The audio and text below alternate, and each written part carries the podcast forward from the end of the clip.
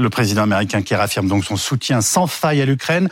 Vladimir Poutine qui accuse encore l'Occident d'être responsable de la guerre et qui surtout agite une fois de plus la menace nucléaire. Autant d'éléments que nous allons euh, évoquer avec nos invités. Nicolas Tenzer qui est professeur à Sciences Po et directeur du journal en ligne Desk Russie. L'amiral Jean-Louis Vichot, ancien chef euh, des missions militaires françaises auprès de l'OTAN. Jean-François Colossimo, historien, spécialiste du monde de l'orthodoxie. Je rappelle votre livre, La crucifixion de l'Ukraine, paru chez Albin Michel. Galia Ackerman, rédactrice en chef de Desk spécialiste de la Russie et co-directrice du livre noir de Poutine, en coédition Perrin-Robert Laffont, sans oublier Ulysse Gosset, éditorialiste de politique internationale de BFM TV. Ulysse, c'est un Biden déterminé et très offensif euh, que l'on a entendu. Il euh, fallait qu'il se mette sur le même registre que Vladimir Poutine? Oui, inflexible, c'est à la fois le, parrain de l'Ukraine, il l'a dit hier à Kiev, c'est important de le rappeler, c'était l'image du jour et peut-être l'image de la semaine, euh, mais aussi le chef incontestable et incontesté de l'OTAN, de l'Alliance Atlantique, dont il a rappelé la force. L'OTAN est de retour, a dit Biden, en notamment faisant allusion à la, à la Finlande. Euh, Poutine voulait la finlandisation de l'OTAN, il se retrouve avec l'otanisation de la Finlande et aussi on pourrait ajouter de la Suède. Donc euh, un discours très très ferme, déterminé de Biden qui répond évidemment à Poutine euh, qui parlait lui ce matin à Moscou, un discours sans concession, il le dit très clairement, cette guerre c'est le choix de Poutine et c'est la guerre des démocraties qui sont fortes contre les autocrates. Alors, euh, c'est vrai que les démocraties sont fortes, mais elles sont peu nombreuses. Euh, et néanmoins, euh, face à, la guerre en Ukraine, elles ont répondu dans l'unité. et dans la force, c'est ce que rappelle Joe Biden. C'est important parce qu'effectivement, on a pu douter du front européen notamment, mais tout simplement du front occidental, alors que le monde entier n'est pas totalement convaincu. Il y a beaucoup d'abstention aux Nations Unies. Il y a des pays comme le Brésil, l'Afrique du Sud ou la Chine qui aujourd'hui proposent peut-être un plan de paix. On voit bien qu'il n'y a pas unanimité dans le monde, mais néanmoins, il y a cette cohésion, cette unité des forces occidentales de l'Alliance Atlantique. Et c'est il a choisi la Pologne, dernier point. C'est important parce que la Pologne est en première ligne. Elle se souvient du passé. Elle se souvient de ce qui s'est passé depuis la Seconde Guerre mondiale, euh, de la libération d'ailleurs du communisme, de Solidarność, de Lech Walesa. Il l'a rappelé, hein, euh, Joe Biden. Cette Pologne qui est aujourd'hui totalement engagée aux côtés de l'Ukraine. Et qui accueille, je crois, entre 1 et 2 millions de réfugiés euh, ukrainiens. Ulysse, ces deux hommes qui s'affrontent par discours, par discours interposés, est-ce que c'est le retour de la guerre froide? En tout cas, c'est un, c'est un vrai duel, c'est un vrai face-à-face. Et on a d'un côté un président américain qui surprend hein, parce qu'il est âgé, il a 80 ans, on se moque de lui souvent, et en fait, on s'aperçoit que c'est un homme euh, qui fait preuve de courage physique puisqu'il va euh, sur le front. Si on a découvert un homme d'une euh, stature internationale impressionnante. Qui qui passe sa nuit dans le train, qui, qui, vous savez, l'anecdote, c'est qu'il est allé dîner avec sa femme samedi soir à Washington, et en réalité, il a pris l'avion dans la nuit, dans le plus grand secret. C'est un voyage qui restera dans l'histoire. Hein. C'est la première fois qu'un président américain se rend dans un pays en guerre où les Américains ne contrôlent pas cette guerre, mmh. pas complètement. Mmh. Et donc, oui, il fait preuve de détermination, de force, et vis-à-vis des, des alliés de l'OTAN, c'est très important, mais c'est aussi important pour, euh, pour les Américains. Et puis de l'autre, on a ce Poutine qui lui aussi, alors disons-le clairement, euh, ne lâche pas une once de sa euh, finalement de sa stratégie de, de, de, comment dire de destruction de, de l'Ukraine qu'il a renouvelé encore en disant d'ailleurs que la guerre en Ukraine, c'est pas lui qui l'avait voulu mais que c'était une guerre existentielle pour la Russie contre l'Occident et contre les valeurs décadentes de l'Occident. On voit bien donc ce face-à-face Occident-Russie euh, avec un Poutine qui était là devant les élites russes. Ça nous permet de rappeler quand même, parce qu'on parle beaucoup de la guerre en Ukraine, des succès euh, militaires, etc., mais il y a toujours une Russie qui est aux côtés de Poutine dans cette guerre. Cette élite-là, elle était au Kremlin devant le président russe. En quelques mots, est-ce qu'ils se parlent encore? Est-ce qu'il y a des canaux de communication entre ces deux hommes? Oui, il y a ces canaux de déconfliction, comme l'on dit. D'ailleurs, souvenez-vous, euh, les Américains ont prévenu euh, les Russes que Biden allait euh, se rendre en Ukraine pour éviter, je dirais, un accident fâcheux qui aurait pu transformer la guerre en Ukraine, une guerre régionale, même si elle a des impacts globaux, en un conflit majeur entre les deux superpuissances, enfin entre la superpuissance américaine et la Russie. Donc on se parle, oui, on se parle pour éviter le pire et on pense évidemment au nucléaire parce que c'est la dernière chose qu'il faut remarquer. C'est que Poutine aujourd'hui a dit je suspends euh, les accords START. Nous allons y revenir. Et, et donc c'est important parce que c'est à nouveau agiter cette menace nucléaire qui plane depuis le début de la guerre. On va y revenir, Ulysse, c'est promis. Jean-François Colossimo, Biden-Poutine, je pensais au terme utilisé euh, dans le passé par le président Bush. Euh, en ce moment, on a l'impression que c'est l'axe du mal et l'axe du bien. On est dans un affrontement de ce type Ce manichéisme, c'est Poutine qui le veut. Oui, absolument. C'est lui qui désigne, encore une fois, l'ennemi, n'est-ce pas? Personne, en fait, contrairement à ce qu'il dit dans son discours, personne véritablement n'a menacé la, Russie, n'envisageait d'agresser la Russie, pas plus les États-Unis que l'Europe. Et d'ailleurs, rappelons-nous qu'il a eu tout de même un boulevard pendant des années pour à peu près faire à travers le monde ce qu'il avait envie de faire. Euh, Géorgie, euh, Syrie, Libye, Mali récemment, n'est-ce pas? Et entre-temps, l'annexion de la Crimée et euh, la, la, la, mise en feu euh, du Donbass. Donc en fait, Poutine a pendant longtemps été fort de nos faiblesses. C'est lui qui désigne l'ennemi. Cet Occident, n'est-ce pas? L'Occident collectif, l'Occident général, l'Occident en bloc, euh, comme il dit. Qui n'existe pas vraiment non plus, sauf effectivement lorsque les Américains, les Européens se retrouvent face à la question essentielle de la survie de l'Ukraine, de sa souveraineté et de sa liberté. C'est lui le provocateur dans l'affaire, et donc Biden, évidemment, joue son jeu, il répond. Luis Gosset l'a dit.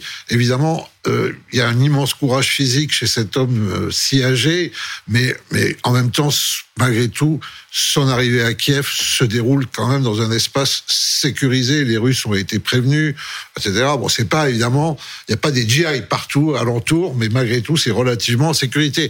Ce qu'il vient faire là, c'est finalement faire le discours qu'aucun que le président américain de l'époque n'a pas fait en 1991 sur le mur de Berlin effondré. Vous voyez, on a un effet retard aujourd'hui, c'est-à-dire que ce discours que peut-être un Kennedy aurait pu faire, oui.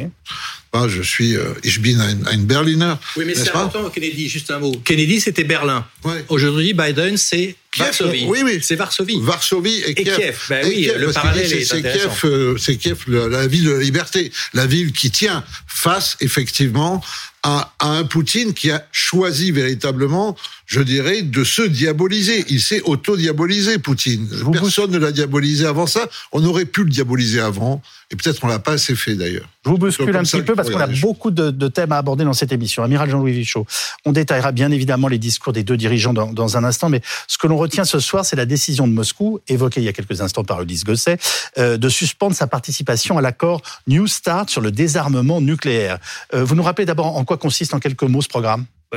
Le traité New Start, c'est un traité qui limite les missiles déployés, les missiles, le déploiement des missiles nucléaires, des missiles intercontinentaux. Donc il s'agit bien de la l'échelon supérieur de la dissuasion et qui limite le nombre de têtes que les gens peuvent avoir disponibles immédiatement. Euh, New Start, c'était aussi une réduction. Euh, on allait dans le sens du désarmement. C'est un traité qui, qui a été renouvelé en février 2021, donc il est tout frais. Et euh, ce traité, il suppose des contrôles, c'est-à-dire que les, les, deux pays, les États-Unis peuvent aller voir ce que font les Russes et les Russes peuvent demander à aller voir euh, comment ça se passe dans les bases américaines. Donc euh, c'est vraiment un engagement réciproque. Et ce qui se passe, c'est que depuis déjà la fin de l'année dernière, les, les Américains, c'était leur tour d'aller voir en Russie comment ça se passait, et les Russes ont refusé ont refusé que les Américains viennent. Donc de fait, il est déjà suspendu depuis un petit moment, ce traité, puisque ce que dit le président Poutine, c'est qu'il suspend le traité parce qu'il estime qu'il est menacé par les Américains. Et il a dit autre chose aussi, il a dit que, il a ordonné à Rosatom, il a ordonné à l'armée russe d'être, de se tenir paré pour pouvoir répliquer à un essai nucléaire américain. C'est-à-dire que l'idée, c'est que si les Américains font un essai nucléaire, eux, ils feraient un essai nucléaire eux aussi. Oui. Alors c'est curieux parce que les Américains euh, font un moratoire, exercent un moratoire sur les essais nucléaires depuis déjà bien longtemps et personne n'a entendu parler d'un essai nucléaire américain. Donc euh, voilà, c'était vraiment un discours pour les Russes, euh, par un Russe, et qui faisait abstraction du reste de la planète. Alors les États-Unis jugent très décevante et irresponsable cette décision de Moscou de suspendre sa participation à New Start. Quant au chef de l'OTAN, il la regrette. On l'écoute.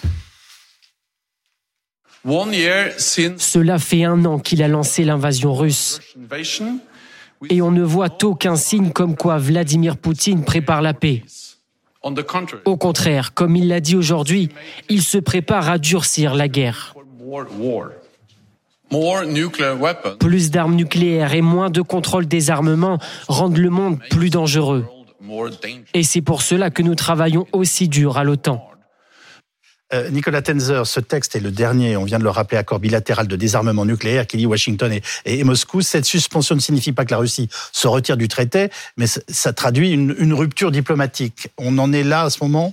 Alors, on n'est pas dans la rupture diplomatique, hein, puisqu'on a encore, malgré tout, des ambassadeurs bilatéraux, euh, je dirais, des deux côtés. Hein. Donc, on n'en est pas là. Il y a toujours, effectivement, ça a été rappelé, euh, des canaux pour que les deux puissent se parler, notamment sur les affaires les plus sensibles, c'est-à-dire militaires. Donc ça, bien sûr, ça existe. En revanche, on est dans une tension que Poutine fait monter, tout simplement pour essayer de continuer dans sa politique de dissuasion. C'est-à-dire qu'il est toujours là-dessus. Il y a bien sûr le, le volet interne, qui est le volet tout simplement on nous attaque, euh, c'est nous qui sommes agressés, donc le renversement habituel de la réalité.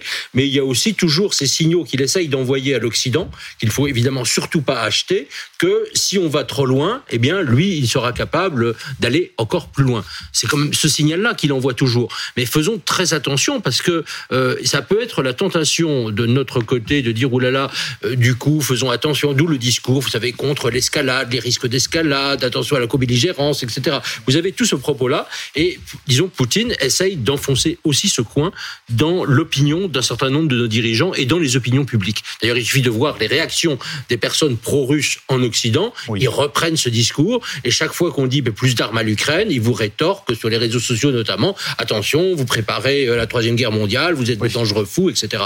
Donc, ce discours-là, c'est vraiment le relais euh, qu'il essaye de, de, de faire créé en quelque sorte de notre côté. Alors ce matin, donc trois jours avant le premier anniversaire de l'offensive de l'armée russe en Ukraine, Vladimir Poutine s'est donc adressé euh, à la nation, un discours dans lequel le président russe a choisi un ton offensif, s'est livré à une très longue diatribe anti-Occident, son opération spéciale étant bien sûr au cœur de ce discours. On l'écoute pour éliminer une menace qui provenait du régime néo-nazi en Ukraine arrivée suite au coup d'État de 2014, la décision a été prise de conduire une opération militaire spéciale. Nous avons réfléchi pas à pas et nous réglerons les défis qui se posent à nous. Qu'est-ce qu'il nous dit? Rien. Enfin, pas grand-chose. C'est-à-dire qu'il parle à la Russie encore une fois, mais si j'étais un citoyen russe, je m'interrogerais sur où en est-on de cette opération de police spéciale, puisque bien évidemment, on n'en parle pas sur les moyens russes, sinon pour affoler tout le monde, et euh, on ne fait pas tellement un état des opérations. Euh, on avait parlé à un moment d'une offensive russe fulgurante, on avait parlé de la conquête de Kiev, tout ça a complètement disparu. Et bien sûr, les revers de cette opération militaire spéciale n'ont jamais été évoqués pendant ces deux heures de discours. Donc il, a beaucoup parlé, beaucoup donné d'ordre pour remédier à des difficultés. Donc on voit bien qu'il est en train de rassembler sa population pour une guerre qu'il ne nomme pas. C'est une guerre imposée par l'Occident, mais il n'a pas parlé du terme de guerre, il l'a pas utilisé. Et en fait, il rassemble le peuple russe face à une menace qu'il ne cite pas explicitement. Galia Kerman, euh, Vladimir Poutine promet de continuer, le terme a été relevé, je voudrais que vous nous le confirmiez, soigneusement soigneusement son offensive en Ukraine. Qu'est-ce qu'il faut comprendre? Parce que l'image est épouvantable. Euh, c'est ce que l'on dit quand on torture quelqu'un. Hein. Euh, je vais te torturer soigneusement. vous savez, c'est l'un de ses mots préférés en fait. En russe, ça se dit akkurat, c'est-à-dire minutieusement, on peut minutieusement. dire et de façon consécutive. C'est-à-dire, ce qu'il promet, c'est que l'opération va continuer et que tôt ou tard, elle atteindra ses objectifs qu'il ne nomme plus, en fait, parce que les objectifs ont déjà changé euh, plusieurs fois.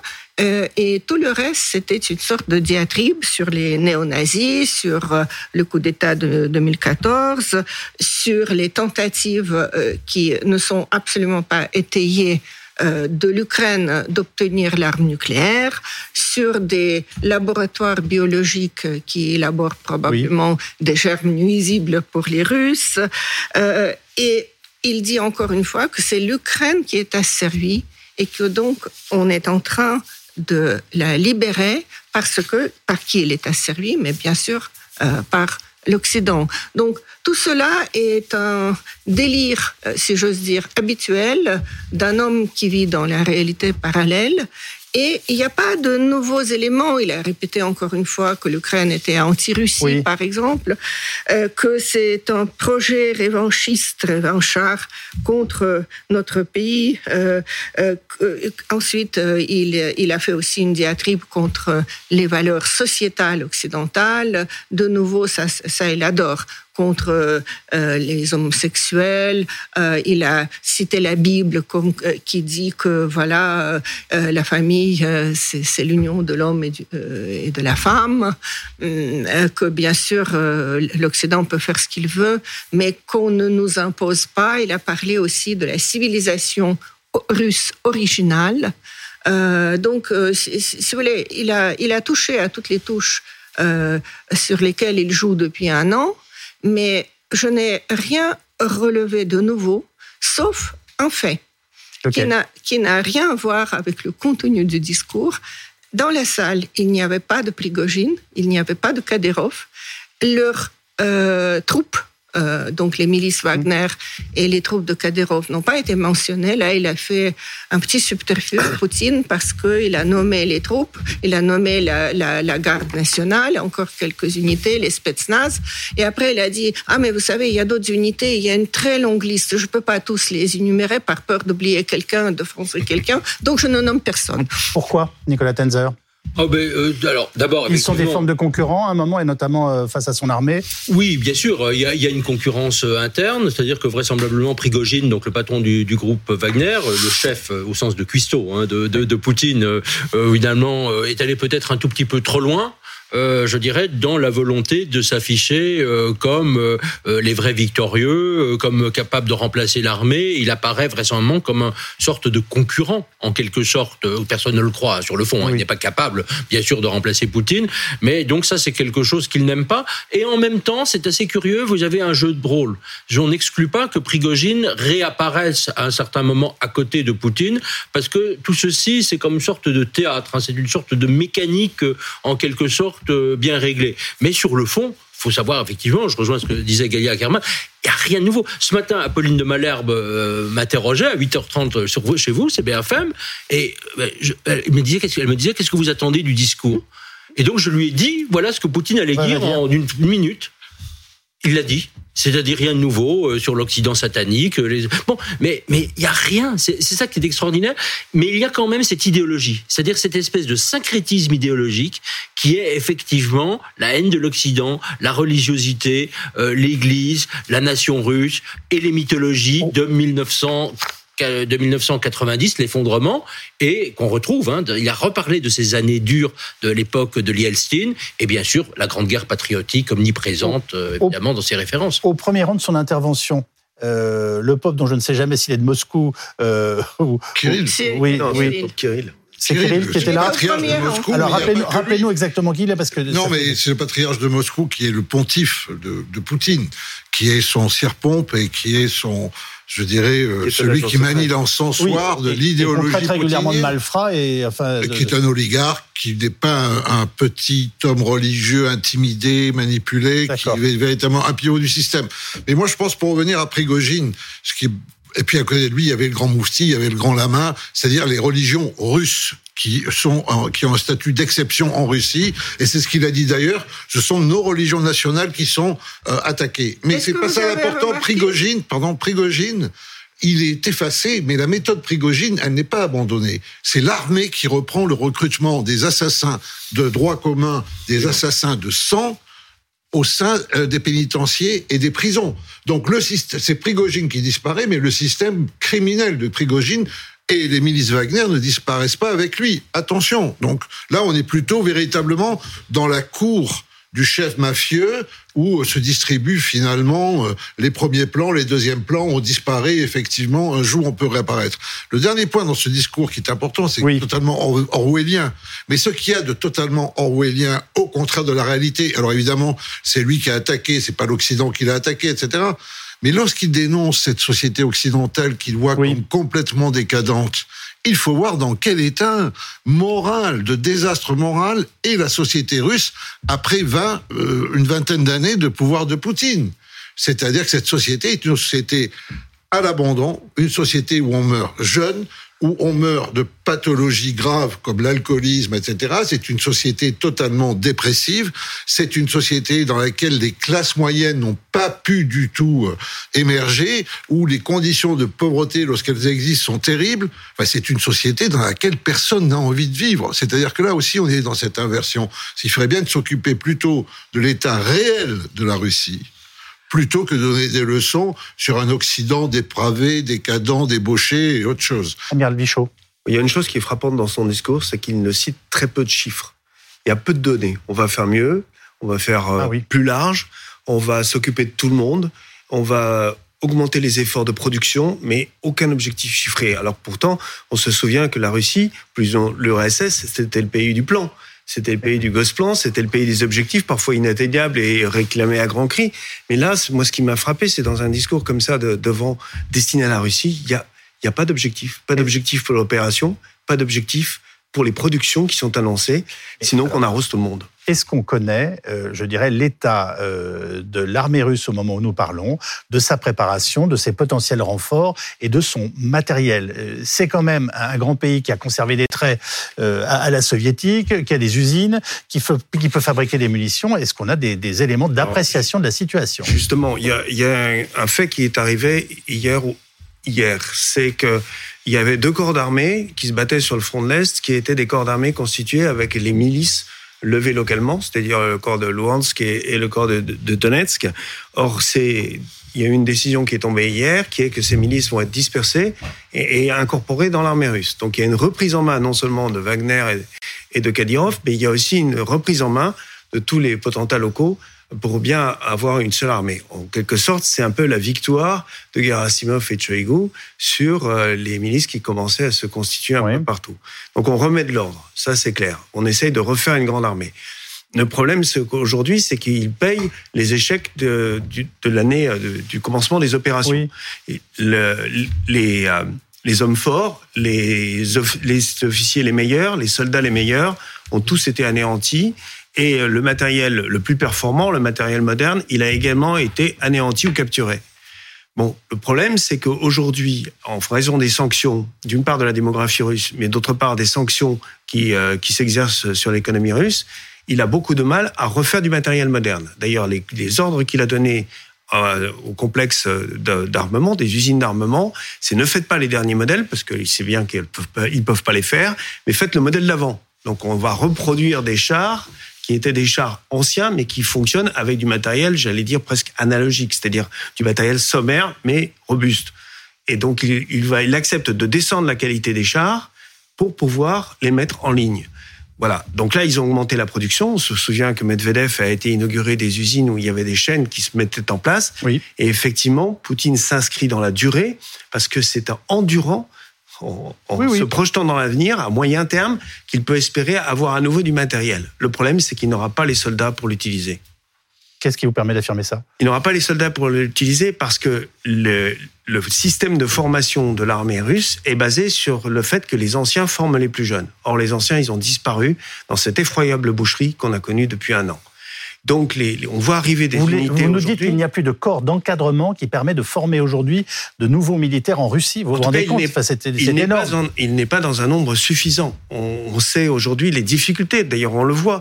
Il y a des, des corps d'armée d'élite, en particulier une armée de la garde, qu'on a quand même envoyé en Biélorussie pour se former, pour qu'elle trouve des instructeurs biélorusses qui savaient de quoi ils parlaient. Donc, quand l'armée de la garde, on est obligé de la projeter en Biélorussie pour la former, c'est qu'on n'est pas très à l'aise sans les camps d'entraînement nationaux. Et le président Biden a répondu euh, aujourd'hui même au président Poutine, affirmant lui-même ce matin que la Russie ne pouvait pas perdre cette guerre. Je dis ce que j'ai dit il y a un an, ici même. Un dictateur qui souhaite à construire un empire ne pourra jamais euh, éliminer l'amour de la liberté des peuples. La brutalité ne l'emportera pas. L'Ukraine ne sera jamais une victoire pour la Russie. Jamais. L'Ukraine ne sera jamais une victoire pour la Russie. Jamais.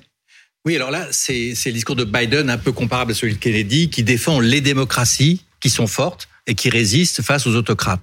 Euh, donc c'est ça le message essentiel, effectivement. Euh, L'Ukraine ne peut pas perdre. Mais sur la société russe, je reviens quand même deux choses importantes. Vous avez demandé quel était l'état de l'armée russe. Il faut rappeler que selon les estimations euh, partagées, c'est au minimum 100 000 morts. C'est considérable. Et il y a même des chiffres plus élevés. On parle de 140, 180 000 morts. En tout cas, 100 000 morts, c'est un chiffre minimum. Si on fait la comparaison avec la guerre en Afghanistan, lancée du temps de l'URSS, arrêtée par Gorbatchev, c'était 16 000 morts officiellement en 10 ans. Là, c'est en un an 100 000 morts. Donc c'est considérable. Mais en même temps, l'économie russe ne s'est pas effondrée et elle est transformée en économie de guerre. Et les usines de chars, euh, de, matériel militaire euh, sont soumises à une très forte pression pour produire. Alors certes, pas les, les, armements les plus modernes, mais en tout cas pour produire et pour tenir. Même chose dans l'armée. Il y a peut-être plus les corps d'officiers d'avant, mais il y a quand même beaucoup d'hommes à disposition. Et comme on voit que sur le front, Poutine n'hésite pas à utiliser euh, les soldats comme de la chair à canon. Alors certes, il y a les prisonniers euh, qui sont envoyés sur le front, mais il y a aussi les soldats euh, classiques. Si oui, dire. Donc il y a des réserves humaines. C'est pour ça qu'il ne faut pas non plus euh, bah, simplement dire que Poutine n'a plus de ressources pour continuer la guerre. C'est au contraire ce qu'il a voulu démontrer à, à, ses habitants aujourd'hui en disant nous sommes là pour durer et la Russie, leur dit-il, ne peut pas être vaincue. Et j'ajoute un point diplomatique international très important on a appris aujourd'hui que le numéro un chinois, Xi Jinping, allait se rendre à Moscou dans le mois qui vient. Oui. La visite du chinois chez Poutine, c'est quand même la preuve d'un soutien euh, qui, qui, se maintient. Et en même quoi les la preuve d'un soutien ben, Parce qu'on ne va pas voir Poutine en guerre si on ne le soutient pas.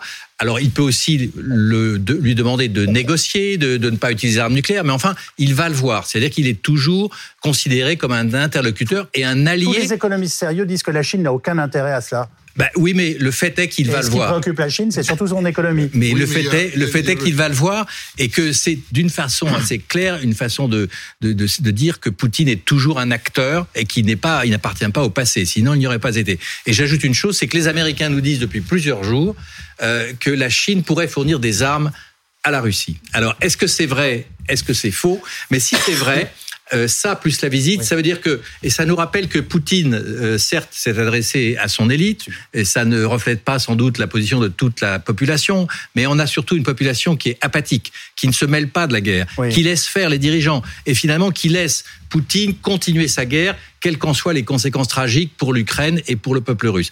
Et euh, donc voilà, on est dans cette situation où on est face à deux déterminations absolues, celle de Biden et des Ukrainiens bien sûr qui paye le prix de la guerre, mais aussi celle du régime de Poutine. Bon, euh, je crois la question il faut, oui, il faut vite revenir de la Chine. voilà, il faut vite revenir en fait au fait que depuis 19 parce qu'on dit retour de la guerre froide, etc. Mais voyons ce qui s'est passé depuis 1992. En 1992, Primakov donne sa doctrine à la Russie. L'ennemi, c'est l'Occident. Rapprochons-nous de la Chine. En 1997, Brzezinski donne la doctrine américaine formons une solidarité totale entre les États-Unis et l'Europe, parce que le futur ennemi, c'est la Chine, et pour pouvoir contrer ce futur ennemi, il faut affaiblir la Russie. Vous voyez que c'est une triangulation, et donc la Chine est dans la position où, de facto, elle doit soutenir, mais pas trop, la Russie. Elle a besoin d'une Russie agressive, parce qu'elle a des enjeux fortement idéologiques aussi. De ce point de vue-là, Xi Jinping, il se distingue très peu de Vladimir Poutine, certainement l'agressivité pour l'instant militaire en moins. Mais la position de Pékin, c'est très simple, c'est que la Russie joue un jeu utile parce qu'elle force l'Amérique à revenir en Europe, elle force l'Amérique à finalement déserter un peu le Pacifique, elle force l'Amérique en fait à se détourner de son challenger chinois. Donc elle est très utile pour ça. Ça l'affaiblit, c'est d'autant mieux parce qu'il y a la Sibérie, l'extrême-orient russe sur laquelle la Chine euh, lorgne. Et donc, de ce point de vue-là, la Chine a besoin d'une Russie qui, malgré tout, continue à être hostile à l'Occident d'une manière ou d'une autre. Bah, l'hostilité à l'Occident, on peut dire qu'elle était présente dans le discours euh, du président russe, et je voudrais qu'on l'écoute quand même. Leur objectif est de se battre, de nous combattre, de combattre la Russie. Et ils sont prêts à utiliser tous les moyens, les terroristes, les néo-nazis, pour remplir leur volonté. L'élite occidentale ne cache pas ses objectifs qui est comme ils le disent, d'infliger une défaite stratégique à la Russie. Qu'est-ce que cela signifie Ça signifie euh, mettre fin à notre pays pour tous. C'est-à-dire qu'un conflit local doit entrer dans une phase d'affrontement mondial. Il parle de, de guerre de civilisation. Oui, il parle. il en utilise les termes. Euh, oui, tout à fait. Il a, il a dit ça, que nous sommes une civilisation originale. Et il a commencé son discours par dire que c'est un moment charnière dans l'avenir non seulement de la Russie, la planète. mais du monde. Mmh. Voilà. Maintenant, euh, si on revient un tout petit peu à la Chine, euh, personnellement, euh, je ne suis pas du tout convaincu que l'intérêt de la Chine est de donner les armes à la Russie. L'intérêt de la Chine, c'est de continuer le commerce as usual. Et euh, maintenant que la Russie se réoriente, et Poutine en a parlé dans son discours en disant qu'on allait construire les nouvelles routes vers la Chine, qu'on va augmenter encore le volume du commerce avec la Chine, c'est-à-dire la Russie très clairement se tourne vers la Chine. Ça, c'est l'intérêt chinois, bien sûr, d'avoir euh, un partenaire qui peut lui vendre les hydrocarbures à des prix bon marché, d'avoir un, marché pour ses marchandises euh, chinoises en Russie, etc. Euh, mais euh, les rumeurs, en tout cas, c'est que Xi Jinping a son propre plan de paix. Et je pense que quand il viendra à Moscou, c'est pour discuter de ce plan. La guerre en soi, la guerre quand elle affaiblit un peu la Russie, c'est peut-être intéressant.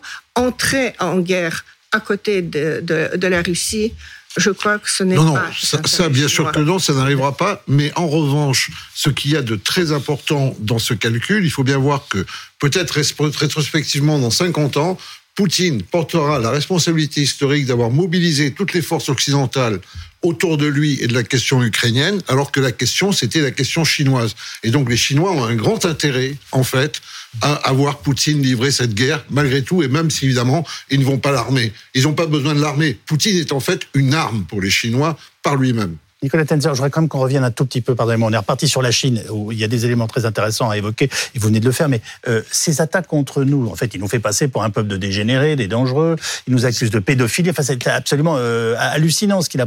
Oui, Est-ce que c'est entendu par, par la population russe? Je, je voyais encore le le seul institut de sondage dont on dit qu'il est relativement indépendant continue, oui. oui. continue à, à, évoquer des taux de 70% de soutien euh, à, à, la politique et à l'engagement du président russe. C'est une réalité? Alors, je pense que c'est une réalité, oui. C'est-à-dire que je pense que la majorité de la population russe aujourd'hui euh, soutient. Alors, il faudrait mesurer ce soutien, bien sûr, mais soutient Vladimir Poutine pour plusieurs raisons. Il y a, parce qu'ils se sentent agressés. Alors, je pense alors que le discours, sont en train de, mener savez, une guerre. Le, le, discours de propagande, à force d'être répété, finit par produire des effets. Euh, il ne faut pas oublier que la société russe est une société, pour ne pas parler de l'époque tsariste qui est quand même très lointaine, c'est une société qui, en termes de mémoire collective, c'est-à-dire parents, grands-parents, vit dans 97 années d'oppression dictatoriale ou totalitaire. 1917 1990 et à partir de 2000. 97 années. Ce sont des gens qui ne savent plus ce que veut dire et qui ont perdu l'espoir de tout remplacement démocratique, de toute forme d'alternative oui. au pouvoir qui existe. Et qui, de toute manière, se détournent totalement de la pensée de réflexion, de la réflexion. C'est-à-dire que réfléchir, penser par soi-même, imaginer, faire des hypothèses, euh, faire marcher son esprit, ça devient un exercice complètement inutile dans une société qui est complètement vouée pour une grande partie à la survie dans l'immédiat. C'est une société. La Russie, c'est quand même un État failli. Oui. C'est un État de criminalité. Euh, Jean-François Colosimo l'a évoqué. C'est une société ultra violente. D'ailleurs, on imagine, d'ailleurs, quand tous ces soldats vont rentrer du front avec cette expérience de violence terrible, de, de, de massacre absolu de civils, etc., ce sera terrible. Oui. Et donc, cette société-là, sans être enthousiaste par euh, Vladimir Poutine finit par se dire mais peut-être que c'est vrai et de toute manière nous n'avons pas les moyens de répliquer. Vous savez, le poutinisme, c'est un peu ce que Alain Besançon disait déjà du socialisme soviétique. C'est une croyance non crue. C'est-à-dire qu'il y a cette croyance, on n'y croit pas complètement, mais on y croit quand même.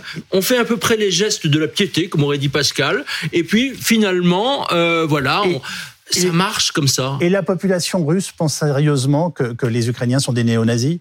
Alors, je ne sais pas s'il pense dans ces termes-là, mais il pense effectivement que ce c'est Ça fait un, an qu'il le répète que sans un, relâche. Mais c'est un danger. Il pense que c'est un danger existentiel. Il pense effectivement euh, que l'Occident est une sorte de, de, d'amas de pédocriminels, euh, parce que alors que ce sont eux, il faut le savoir, qui déportent les enfants. Hein, je veux dire euh, en masse. Hein, bon, on va dire c'est quand même le paradoxe terrible.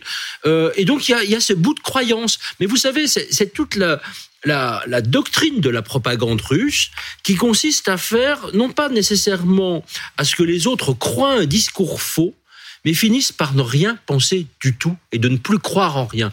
C'est créer cette absence de repères, cette confusion mentale. C'est ça qui est absolument terrible.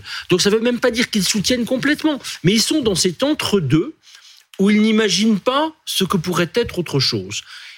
Et ça explique effectivement aussi l'apathie, euh, la désaffiliation, l'absence d'intérêt pour la politique. Et ça qui fait, on voit d'ailleurs quand vous voyez les Russes qui ont fui, parce que c'était, euh, il était question d'eux, qui ont fui la conscription et qui viennent dans les pays européens, vous ne les voyez pas manifester. Vous ne les voyez pas protester, vous ne les voyez pas soutenir l'Ukraine, vous ne les voyez pas dire euh, pas en mon nom avec des pancartes, not in my name. vous vous les voyez pas parler des crimes de guerre, dire excusez-moi, nous sommes coupables, nous avons fait une faute. Rien du tout, rien de cela. C'est pas vrai. Hum. Ça, c'est pas vrai. Ah, une minorité. C'est pas vrai. C'est nazifier les Russes. C'est pas mieux que nazifier les Ukrainiens. Ça n'est pas vrai. Il y a des tas de gens qui se sont exprimés, qui ont la capacité de s'exprimer, qui ont pris le parti de l'Ukraine, le parti des Ukrainiens. Évidemment, c'est une élite, mais il n'y a pas non plus de pays où il y a une concentration d'émigrés russes qui soit vraiment si forte et qui soit si hum. libre pour pouvoir s'exprimer. C'est pas les Russes qui vont manifester en Géorgie. Ils sont déjà, je dire, à, peine, tolérés. Ils vont pas manifester en Finlande. Ils sont à peine tolérés, etc. Mais regardez, regardez quand même. Regardez les artistes russes, les penseurs russes, les cinéastes russes. mais c'est une petite minorité. Non, on est d'accord. Mais c'est une, une, minorité. c'est pas une minorité, c'est le meilleur de la Russie. Donc c'est peut-être une minorité en nombre, mais c'est pas une minorité du point de vue de l'histoire de la Russie aussi, que vous ne pouvez pas réduire à, à ça. C'est pas possible. Galia Kerman. Je pense que les deux ont, ont, en quelque sorte raison parce que c'est vrai qu'il y a une grande partie de la société russe qui soutient cette guerre, mais je dois remarquer que dans les régimes très autoritaires et totalitaires, il y a toujours le conformisme qui gagne la plus grande partie de la société. Euh, les gens ont du mal à euh, avoir euh, de l'empathie parce que ça rend leur vie intolérable. Si vous pensez à ce que les Russes font en Ukraine, ce, les, les souffrances qu'ils infligent à la population, euh, eh bien, il, vaut mieux pour survivre de faire abstraction. Vous voyez?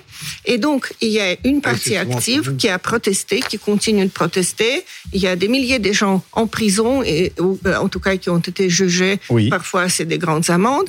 Il y a un million qui a fui.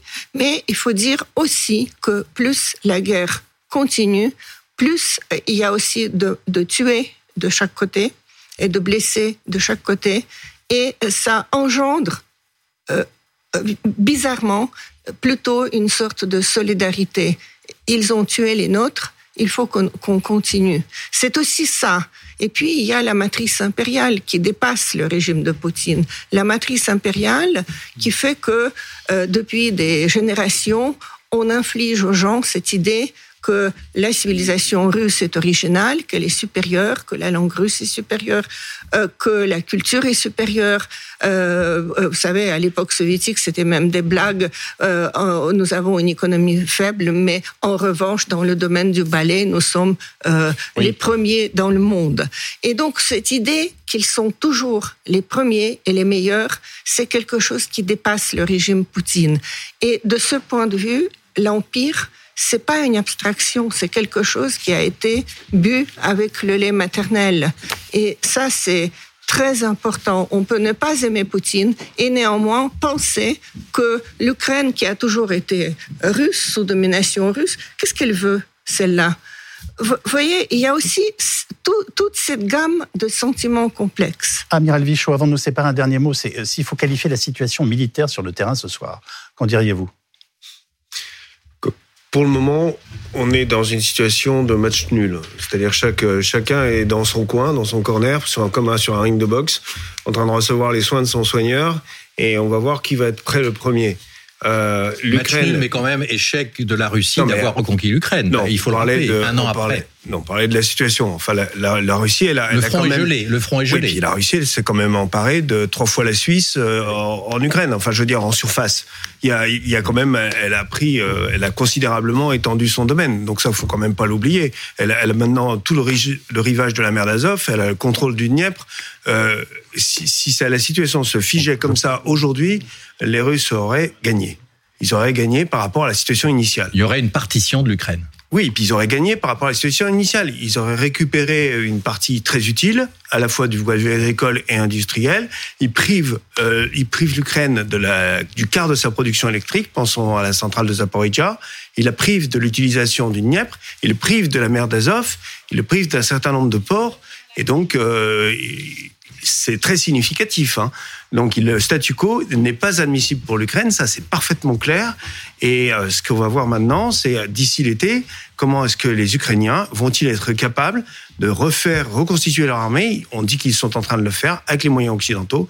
Et avec ces moyens-là, est-ce qu'ils vont trouver l'énergie vitale nécessaire pour franchir les lignes russes et leur infliger une nouvelle percée décisive? C'est ça l'enjeu, et c'est un enjeu de court terme. Parce que derrière, le temps joue pour Poutine, parce qu'effectivement, il a la profondeur stratégique de la Russie, ce qui a toujours été un atout russe, et comme vous l'avez fort bien dit, sa population elle est quand même trois fois plus nombreuse que celle de l'Ukraine, ce qui veut dire qu'il faut continuer à tuer trois fois plus de Russes que d'Ukrainiens qui sont mis hors de combat pour pouvoir un jour espérer gagner.